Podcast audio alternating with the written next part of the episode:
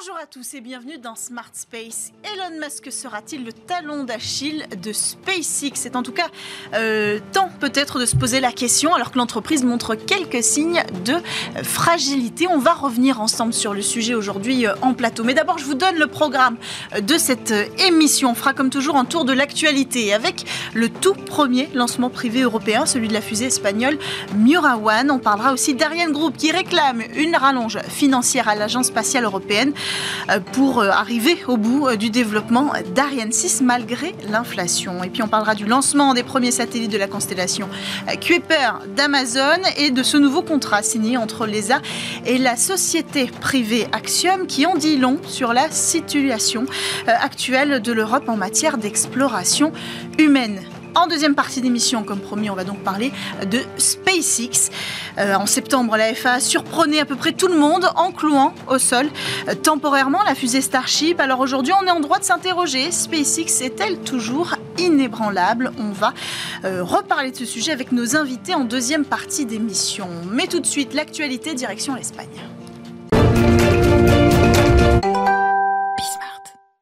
Lancement réussi pour la fusée espagnole Miura One, la première fusée privée européenne a décollé. Le lanceur de 2,5 tonnes a décollé samedi 7 octobre à 2h19 du matin depuis une base militaire de la province de Huelva en Andalousie. Le lanceur a atteint tous les objectifs techniques, affirme l'entreprise dans un communiqué. La fusée de 12 mètres de hauteur s'est élevée jusqu'à 46 km au-dessus du golfe de Cadix, suffisamment haut pour s'éloigner de l'atmosphère, mais pas assez pour se mettre en orbite autour de la Terre. Son vol aura duré environ 5 minutes et comme prévu, la fusée a fini sa course dans l'océan Atlantique, où elle devra être prochainement repêchée par une équipe de PLD Space à l'origine de cette réussite technologique. Autre actualité, Airbus et Safran veulent plus d'argent public pour exploiter Ariane 6. Selon le journal La Tribune, Ariane Group négocie avec les États membres de l'Agence spatiale européenne une très nette réévaluation du soutien euh, financier à l'exploitation d'Ariane 6 en raison des conséquences de l'inflation. Toujours selon La Tribune, l'industriel demanderait à l'ESA un total de 350 millions d'euros par an. Cette somme correspondrait à une hausse de 150% par rapport au financement actuel pas d'indice euh, pour l'heure supplémentaire sur la réussite ou non de ces négociations. Pour rappel, le coût total d'Ariane 6 est estimé à environ 4 milliards d'euros. Le lanceur ne devrait pas décoller avant fin 2024, bien loin du tout premier objectif de lancement fixé à l'époque à juillet 2020. On continue avec Amazon qui lance ses deux premiers satellites pour sa future constellation Kuiper. Le lancement a eu lieu samedi dernier. Confié à une fusée Atlas 5 de United Launch Alliance, les satellites ont rejoint l'orbite basse à 500 km. Il ne s'agit pour l'instant que de prototypes hein, destinés à tester les différentes technologies en conditions réelles. Et à l'issue de cette expérience, Kuipersat 1 et Kuipersat 2 seront désorbités pour finalement se désintégrer dans l'atmosphère. Enfin, dernière actualité, retour en Europe, l'Agence spatiale européenne et l'entreprise américaine Axiom Space signent un protocole d'accord sur les opportunités de collaboration dans le domaine des vols spatiaux habités, mais aussi de la science, de la technologie et de la commercialisation. Ce n'est pas la première fois que les deux acteurs s'accordent, mais cette fois, ce sont sur des perspectives de partenariat au long terme, dans un avenir où l'Europe eh n'entrevoit pas beaucoup de moyens souverains d'accès à l'espace. Pour en parler, on a décidé d'appeler François Leproux, ingénieur en mécanismes spatiaux et auteur. Bonjour François Leproux, bienvenue dans Smart Space et merci d'avoir répondu au Call Actu. Que dit cet, euh, accord précisément? Bonjour. Alors, rappelons tout d'abord que dans ce projet Axiom, on va prendre la relève des États pour assurer l'exploitation de la Station spatiale internationale. D'abord en attachant ses premiers modules, puis une fois que l'ISS sera mise hors service dans les années 2030, en détachant ces modules et en fonctionnant de manière indépendante. De manière globale, cet accord permet à l'Europe d'assurer une place à bord de la station pour ses propres astronautes, en plus de soutenir les missions nationales des États membres de l'ESA, comme la Pologne, la Hongrie ou la Suède, ce qu'Axiom fait déjà, l'ESA et Axiom vont explorer la possibilité de mission institutionnelle qui pourra donner aux astronautes de l'ESA un meilleur accès à la Station spatiale internationale. Qu'est-ce que ça dit de la position de l'Europe, cet accord? Alors ça signifie deux choses. D'une part, l'Europe a les yeux rivés vers l'orbite basse et les nouvelles possibilités offertes par la commercialisation de cette orbite. l'ai la Suède, la Pologne et la Hongrie ont déjà signé des accords avec Axiom pour envoyer dans l'espace des astronautes choisis dans leurs pays respectifs, indépendamment de l'ESA dans le cas de la Hongrie. Et en l'absence de véhicules spatial habité européens, se tourner vers un prestataire américain est la solution la plus simple, comme on utilisera certainement des lanceurs américains tant qu'Ariane 6 et Vega C ne seront pas opérationnels pas moyen aujourd'hui d'envoyer d'hommes euh, dans l'espace. Euh, c'est cette même entreprise, Axiom Space, qui a accordé sa confiance à The Exploration Company, l'entreprise franco-allemande qui, elle, met au point un véhicule justement euh, spatial pour l'heure pour du cargo, peut-être demain pour du vol habité. Est-ce que la signature aujourd'hui de cet accord avec l'ESA vient enfoncer un petit peu le clou sur cette incapacité à adresser la question du vol habité européen? Totalement, et c'est d'autant plus regrettable qu'il existe une dynamique favorable au vol spatial habité européen depuis 2020, initiée notamment par le directeur général de l'ESA, Joseph H. Bacher. Malheureusement, l'an dernier, au sommet spatial de Toulouse et au Conseil de l'ESA de Séville, euh, cette question, cette question du vol spatial habité a été reportée à cause de l'indécision des États membres qui voient une lubie coûteuse en période d'inflation et injustifiée car il y a des moyens d'accès américains. Cependant, une étude de PricewaterhouseCoopers, commandée en 2022, a montré que l'industrie européenne pourrait générer entre 6 et 10 milliards d'euros en 2028 et 2040 en développant et en exploitant une capsule spatiale habitée, notamment en offrant des services aux pays émergents ou au secteur privé, tandis que se reposer sur des moyens d'accès étrangers pour accéder à l'espace, comme avec Axiom Space, pourrait coûter jusqu'à 1,7 milliard d'euros euh, à l'Europe. Est-ce qu'on a une idée du coût de cet accord d'ailleurs? Est-ce qu'on parle de coûts financiers? Euh, En général, c'est un échange de bons procédés quand l'ESA euh, obtient des places de vol habité pour ses astronautes. De quoi il s'agit ici? Alors ces détails n'ont pas été révélés, mais comme vous le dites, on peut imaginer qu'il s'agit d'un échange de bons procédés et certainement des capsules cargo euh, de The Exploration Company en font une partie. On rappellera également que Thales Alenia Space, l'industriel franco-italien, collabore avec Axiom pour la réalisation des modules. Euh, D'une certaine manière, ça montre bien que l'ESA a envie de s'impliquer davantage dans l'orbite basse, y compris par le volet du vol spatial habité, et qu'Axiom et les industriels américains ont une grande confiance envers les partenaires européens. Tout ça devrait peser dans la balance lors du prochain sommet spatial de novembre, euh, pour l'ESA afin de afin de convaincre les États membres de se lancer dans un programme de vol spatial habité qui s'appuierait sur une capsule spatiale privée, comme l'a fait la NASA avec la capsule de SpaceX il y a quelques années. Merci beaucoup François Leproux et vous nous donnez une transition euh, tout, tout trouvée pour enchaîner sur notre euh, prochain sujet dans le Space Talk. C'est SpaceX géant mais pas inébranlable. On enchaîne. thank you L'ascension de SpaceX dans le secteur spatial n'est pas vraiment discutable. C'est un acteur incontournable qui a même rendu sa souveraineté en matière de vol habité aux États-Unis. Pourtant, en septembre, pour euh, la première fois peut-être depuis longtemps, l'entreprise américaine a dû freiner sa course, euh, plutôt celle de son lanceur lourd Starship cloué au sol temporairement par la FAA, l'administration fédérale de l'aviation américaine. Alors aujourd'hui, on s'interroge est-ce que SpaceX a toujours le vent en poupe? Pour en parler, nous avons euh, avec nous en plateau Olivier Chercheur en politique. Alors, pardon, je, présente Brian avant de vous présenter. Alors, Olivier, vous n'êtes pas chercheur en politique spatiale. Euh, vous êtes rédacteur en chef du magazine Science et Avenir et auteur de plusieurs ouvrages, notamment celui-ci, Elon Musk, l'homme euh, qui défie la science, que vous allez pouvoir voir euh, à l'image et qui est sorti en 2022 aux éditions Alizio. Également auteur depuis d'autres livres sur divers sujets qui concernent la science, comme Abyss, l'ultime frontière, sorti tout récemment. Avec nous, nous avons donc Brian Calafatian, que j'ai commencé à présenter, chercheur en politique spatiale et à l'Institut euh, d'études de stratégie et de défense. Bienvenue, Brian, euh, avec nous euh, dans Smart Space.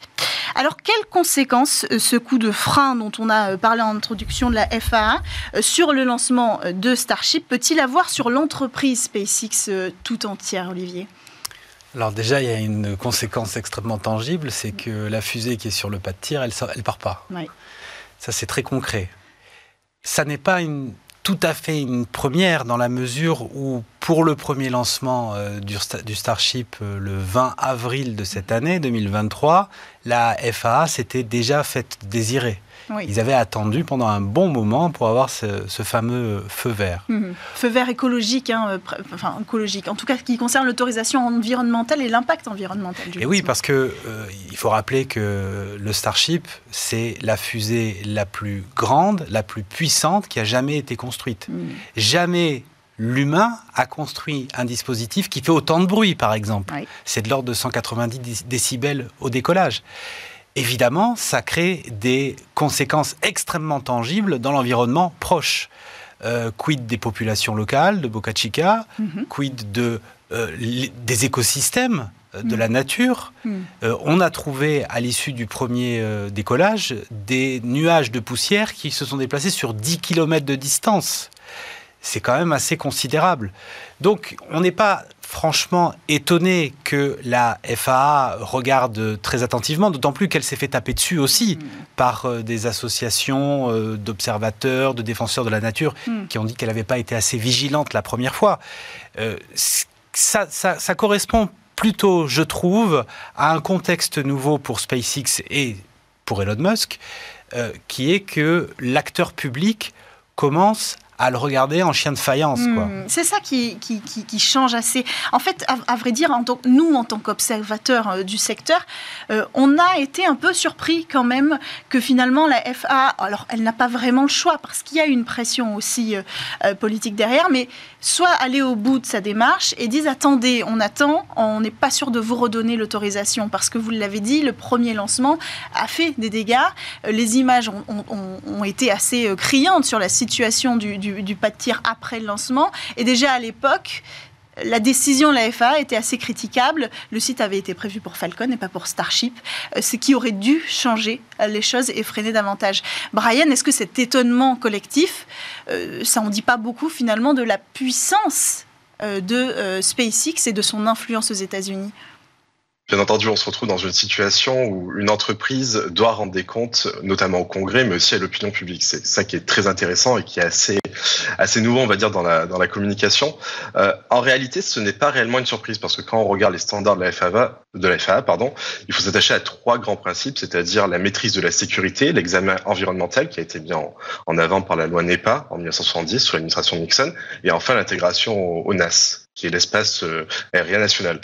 Euh, si, on prend la problématique de la réduction des risques après un lancement, euh, il y a toute une conduite d'expertise, on va dire, qui est MESAP, donc euh, rapport d'incident, euh, qui se base sur sur des grands principes, notamment la, réduction du risque ou la ou dans le cas où ça serait un, acte grave qui a mis en danger des personnes, la propriété, qu'elle soit celle de l'entreprise ou une propriété extérieure, le véhicule et les zones qui sont autour. Et aussi, ça peut se mettre en avant pour des pour des problèmes liés à des euh, des rentrées atmosphériques ou des décollages. On voit que dans ce cas-là, Starship cause coche, on va dire, une grande partie des, des problématiques. Euh, et c'est pour ça que des mesures conservatoires, dans un premier temps, ont été adoptées afin de réduire les, les potentiels risques sur l'environnement. Et ensuite, mise en place d'un processus d'expertise avec la mise en avant de 63 points euh, à régler pour un potentiel prochain lancement. Donc il y a, y a, rien qui est réellement euh, novateur, on va dire. C'est ce que pourrait faire le BEA, par exemple, dans, dans un rapport d'incident, dans un processus d'expertise, d'enquête, euh, qui viserait à euh, non pas forcément définir un coupable, mais réduire des, des risques pour de prochains vols. Oui. Olivier?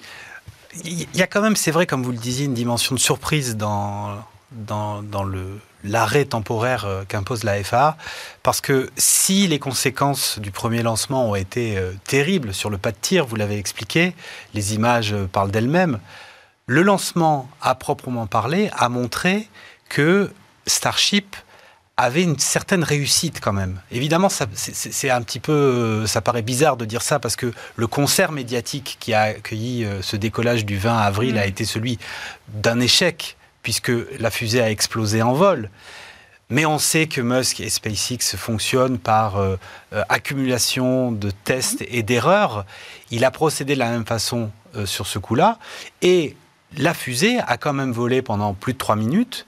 Elle a dépassé certaines phases critiques, comme euh, par exemple les ingénieurs que j'ai hmm. interrogés me parlent de l'effet de trompe au niveau du décollage. c'est l'obligation d'interrompre. Il y a eu une perte de contrôle, en fait. C'est ça qui a interrogé à ce moment-là et qui a fait peur aussi aux acteurs spatiaux et peut-être euh, aux acteurs nationaux. Oui, mais cette perte de contrôle de la fusée, puisqu'il a fallu la faire euh, exploser, hmm. s'explique peut-être aussi par des considérations techniques. On sait que les moteurs Raptor mhm. n'ont pas tous fonctionné. Ça veut dire qu'il y avait un reliquat euh, d'ergol qui était disponible au moment où les deux étages devaient se séparer. Mhm. Et peut-être que ce reliquat a servi à des moteurs qui étaient encore opérationnels, mhm. faisant que le premier étage qui aurait dû arrêter d'avancer, en quelque sorte, a encore exercé une poussée mhm. qui est venue caramboler, qui aurait pu caramboler l'étage supérieur.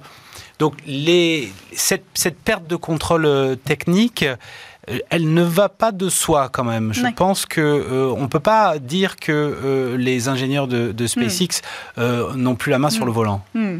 Mais alors pourtant, la question s'est posée. Et c'est déjà là une nouvelle étape, peut-être. Avant, on était habitué à l'échec, on l'acceptait, on l'encourageait. Il y avait tout un effet quand même assez presque glorifié hein, sur cette technique de, test and learn. Aujourd'hui, par exemple, si on prend l'exemple euh, de Starship, les conséquences vont bien au-delà de l'entreprise, puisqu'il y a le programme Artemis derrière qui euh, va être impacté. Ce qui veut dire que le programme Artemis de retour sur la Lune américain, dans lequel est engagée par exemple l'Agence spatiale européenne, va prendre du retard à cause des décisions euh, d'Elon Musk et de SpaceX. Ça semble inévitable. Là, ça semble inévitable. Le loup est entré dans la bergerie et la NASA commence à le dire. Oui. quand le, le, Starship a explosé en avril, les commentaires allaient déjà dans ce sens-là, c'est-à-dire mm. que réussite, échec, on pouvait ergoter, mais ça montrait de toute façon que le calendrier qui parlait d'un retour des astronautes en 2025-2026 sur la Lune n'était pas tenable.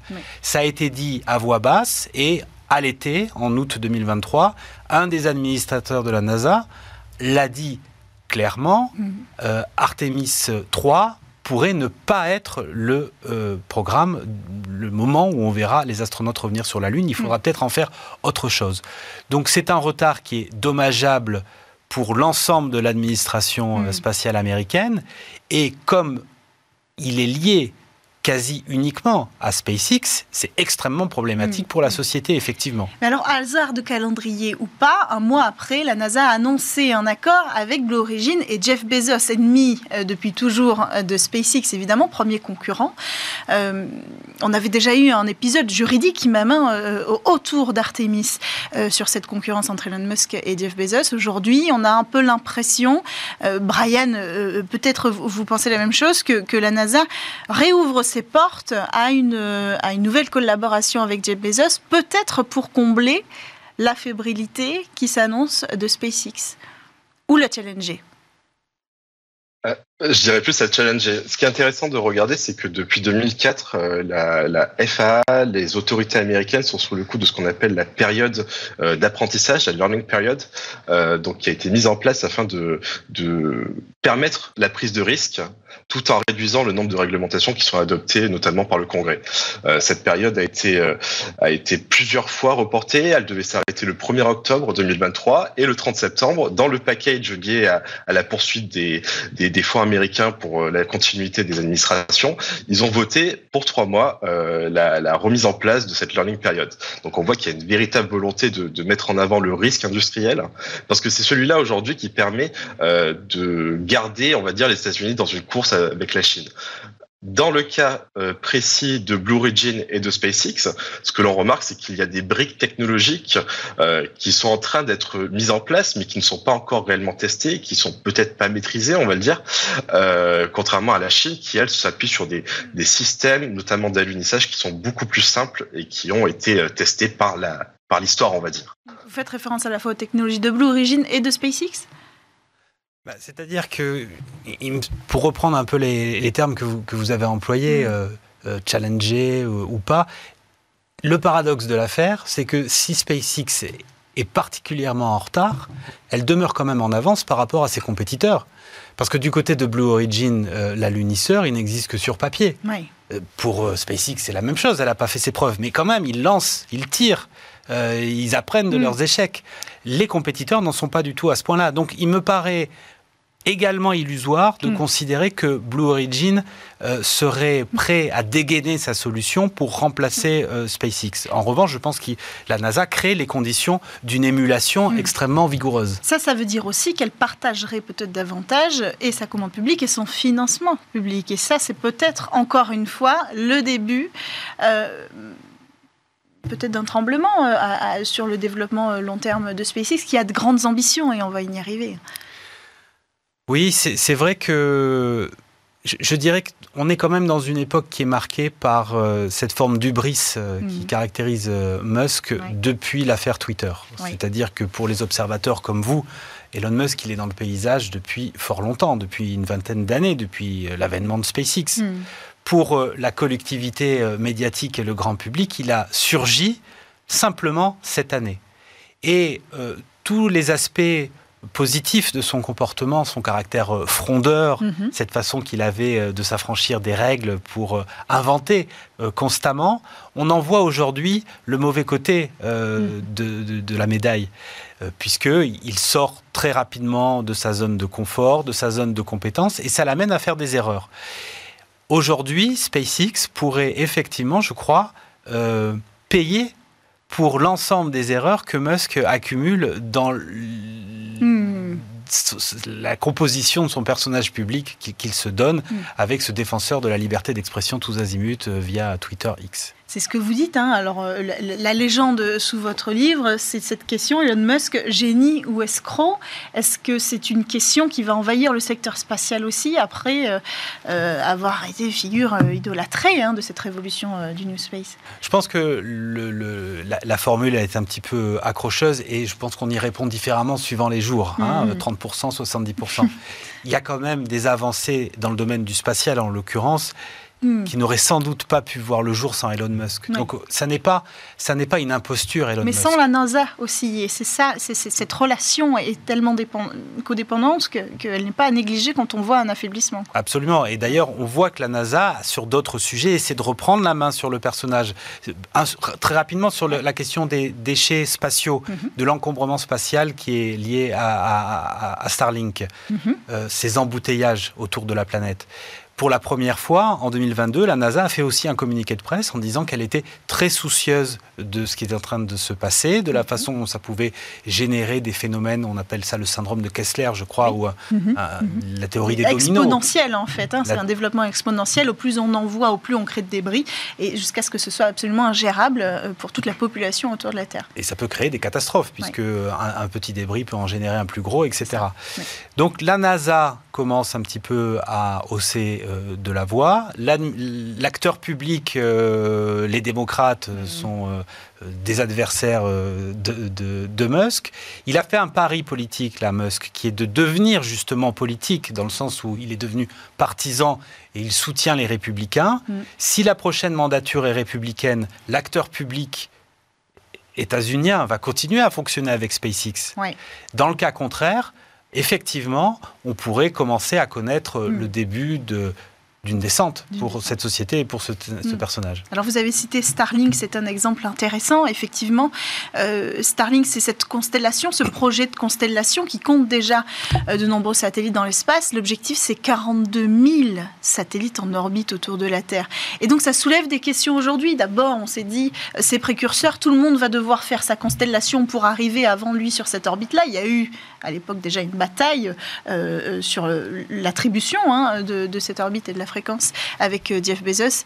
Euh, là encore, on peut s'interroger, alors qu'on ne s'interrogeait pas vraiment avant, sur euh, l'efficacité technologique de cette proposition qui sera entre la 5G et la fibre dans son service Internet. Brian, est-ce que la constellation Starlink, c'est toujours une vitrine si avantageuse pour SpaceX et pour Elon Musk? Déjà, ce que l'on peut remarquer, c'est que la, et c'est quelque chose qui a été mis en avant notamment au cours du conflit en Ukraine, c'est que la technologie Starlink peut avoir des effets duaux. Donc c'est quelque chose que l'on retrouve beaucoup dans les activités spatiales, euh, où un satellite d'observation peut faire à la fois du renseignement, mais aussi permettre l'observation du changement climatique, par exemple. Et c'est la question qui s'est posée au début du conflit en Ukraine. Euh, Vladimir Poutine ne s'est pas interdit, euh, il a indiqué, de pouvoir éventuellement atteindre des objectifs commerciaux euh, qui euh, permettraient la d'envoyer du renseignement, par exemple, ou de permettre des, des communications. Donc c'est un positionnement qui est déjà très intéressant puisque l'on voit que Elon Musk en lui-même essaye de se substituer aux États-Unis, alors qu'il est lui-même on peut le dire, je pense, un produit de la politique américaine euh, de, de, financement euh, commercial, de financement public, euh, afin d'atteindre une certaine hégémonie. Euh, pour l'instant, je dirais que la, la technologie Starlink fait plus parler d'elle pour le, euh, le côté fantasque de son concepteur, de son propriétaire, euh, plus que pour réellement les, les effets que l'on voit sur le terrain dans le cadre dans le cadre opératif. je pense que quand même la promesse est belle pour ceux qui souhaitent utiliser un, réseau comme ça d'accès à Internet où que l'on soit, et pourrait servir éventuellement pour le privé. Euh, pour le cadre euh, privé ou le cadre euh, de, de la gestion de crise notamment. C'est un peu difficile à mon niveau, je vous avoue, de, de, de voir les, les, les, renseignements techniques, on va dire, mais euh, d'un point de vue politique, c'est très intéressant. Très Olivier, intéressant. vous voulez peut-être surenchérir là-dessus? Bah, C'est-à-dire que je, je crois qu'il faut, évidemment, on parle que de Starlink depuis des mois parce que ouais. c'est devenu très important. Et, et on ne peut on... pas le rater. À l'œil nu, on est capable de voir cette, cette constellation. Absolument, ouais, ouais. c'est des graffitis dans le ciel, ce qui embête beaucoup les astrophysiciens. Mm -hmm. Euh, mais euh, on a vu que ça avait un rôle géopolitique, ça, ça, ça influe sur le cours mm. d'une guerre. En revanche, d'un point de vue des télécoms, effectivement, c'est pas une solution qui va remplacer les autres. Mm. Le web passe à 98% par les câbles sous-marins. Mm -hmm. Et toutes ces solutions euh, de satellites, de euh, constellations de satellites, c'est des effets de bord. Mm. ça permet, dans des situations, alors il y a les zones blanches, que, qui sont euh, connues et qui sont embêtantes pour euh, quantité de personnes. Mmh. Il y a les situations extrêmes, là, comme la guerre, mais aussi les tremblements de terre. Oui. Euh, la première fois où on a pu voir à quel point Starlink pouvait être pertinent, c'était après l'éruption volcanique qui a coupé justement les câbles sous-marins oui. qui permettaient d'alimenter en Internet les îles Tonga. Mmh. Et grâce au réseau, c'est très important dans une circonstance, oui. dans une circonstance comme celle-là, ça permet de paramétrer euh, les euh, secours qu'il faut faire venir sur le terrain, de voir euh, oui, qu'est-ce oui. qui détruit, qu'est-ce qui ne l'est mmh. pas. Donc c'est une solution ponctuelle. occasions euh, pour voir euh, cette technologie briller et ça peut rester une belle opportunité de toute façon commerciale, vous l'avez dit Brian, euh, pour ces différents usages pour SpaceX. Un dernier mot avant de conclure, 42 000 c'est de la démesure, euh, le voyage vers la Lune, vers Mars c'est de la démesure aussi. Est-ce que cette démesure-là, cette ambition qu'a toujours affiché Elon Musk et qui a attiré finalement vers lui tous les regards, pourrait être demain le talon d'Achille de SpaceX? Alors euh, oui, je crois, je crois que oui. Je crois que peut-être qu'à un moment donné, on va se poser la question euh, de d'un SpaceX avec ou sans Elon Musk mmh. et de la survivance de SpaceX, justement parce qu'il y aurait ou pas Elon Musk à sa tête. Mmh. Euh, il a porté euh, cette société jusqu'au niveau qu'on lui connaît, mais on va voir arriver un moment où il va devenir un frein. Je pense que ça va arriver, oui. Merci beaucoup, Olivier Lascar, d'avoir pris le temps de venir sur le plateau Merci de Smart Space. Merci à vous, Brian Calafation, d'avoir participé à cet échange avec nous à distance. Et merci à tous de nous avoir suivis pour cette émission Smart Space à la production Lily Zalkin. On se retrouve dès la semaine prochaine sur Bismart. Et en attendant, vous pouvez retrouver votre émission sur toutes les plateformes de podcast.